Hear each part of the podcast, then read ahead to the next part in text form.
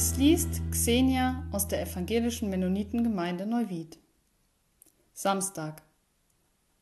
Da rief einer aus der Menge: Lehrer, sag doch meinem Bruder, er soll unser Erbe gerecht mit mir teilen.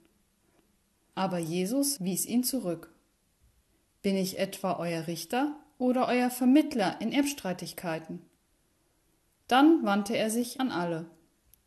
Hütet euch vor der Habgier. Wenn jemand auch noch so viel Geld hat, das Leben kann er sich damit nicht kaufen.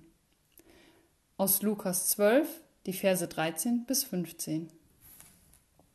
Dem Mann aus der Menge geht es um eine Rechtsstreitigkeit.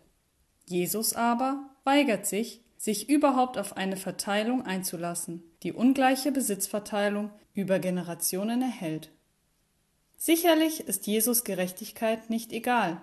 Im Gegenteil. Ihm geht es um eine grundsätzlich andere Einstellung zu Leben, Besitz und Gerechtigkeit. Wenn wir über die Umkehr zum Leben sprechen, genügt es nicht, innerhalb der Systeme zu bleiben, die unser Leben bestimmen. Das Wirtschaftssystem, das unsere Welt umspannt, beruht auf der Kraft der Stärkeren, auf Ausbeutung und linearem Wachstum.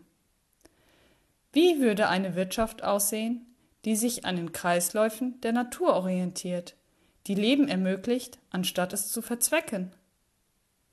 Gibt dir die Collage, die du über die Woche angesammelt hast, vielleicht Antworten darauf?